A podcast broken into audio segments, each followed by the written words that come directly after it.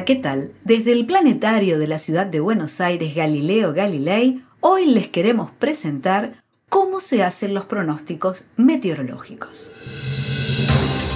Hola, ¿cómo están? Buenos días. A la hora exacta del pronóstico del tiempo son Aquí está en la ciudad de Buenos Aires, ahora 16 grados, la máxima 21 y la día, Aunque hacia la tarde-noche ya las nubes se van a poner un poco más espesas y ya sí va a haber... a la zona central y en el norte de la provincia de Buenos Aires, entre Río Santa Fe.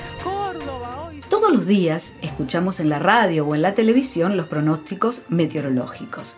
A todos nos interesa saberlo, para planear un paseo, una salida con amigos o simplemente para elegir qué ropa ponernos. Pero además, saber qué va a ocurrir con el tiempo es esencial para la aviación, para la navegación y para la agricultura. Para elaborar un pronóstico intervienen científicos, instrumentos y técnicas muy complejas.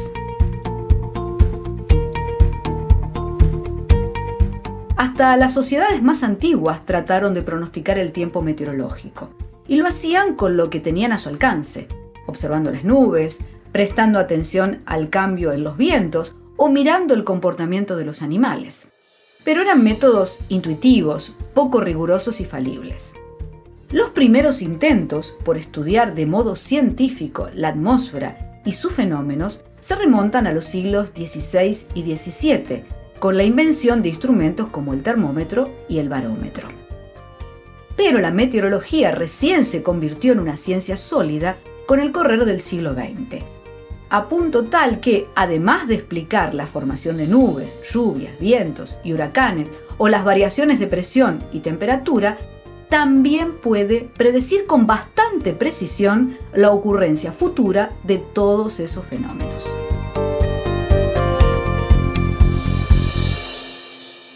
Los observatorios meteorológicos están llenos de instrumentos.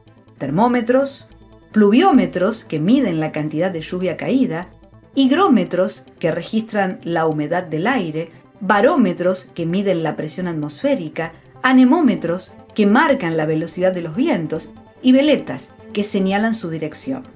Con los datos que proporcionan todos estos aparatos y los que reciben de otros observatorios del mundo, los meteorólogos elaboran los llamados mapas de situación y pronósticos.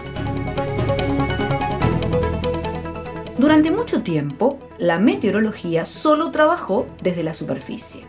Pero desde hace varias décadas se lanzan globos sonda, que se elevan hasta 50 kilómetros de altura y transmiten por radio sus mediciones atmosféricas, temperatura, movimientos de las masas de aire y cambios de presión. Para estudiar la atmósfera a alturas aún mayores, se lanzan pequeños cohetes que llevan un paracaídas y hacen mediciones a medida que descienden lentamente. Más allá de los aportes que realizan los globos sonda y los cohetes, las mejores herramientas de observación con las que cuentan los científicos son los satélites meteorológicos. Estos aparatos orbitan la Tierra a cientos de kilómetros de altura y continuamente toman imágenes de la atmósfera y otros datos que permiten conocer la situación meteorológica de amplias regiones del planeta, incluyendo lugares donde no existen observatorios, como desiertos, océanos y zonas polares.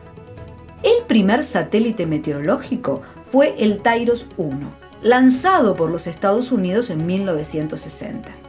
Actualmente hay cientos de ellos en órbita y gracias a su enorme capacidad de observación, los pronósticos son cada vez más precisos.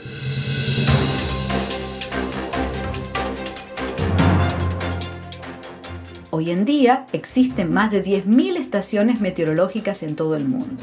Allí los científicos reciben los datos de sus instrumentos de medición y los que llegan de los satélites y luego los analizan con la ayuda de poderosas computadoras. Estas máquinas efectúan millones de operaciones en cuestiones de minutos y arrojan resultados que a los antiguos meteorólogos les hubieran tomado años. Y de todo ese trabajo surgen, justamente, los pronósticos meteorológicos que cotidianamente recibimos de los medios de comunicación. Pronosticar el tiempo es una tarea tan compleja como apasionante.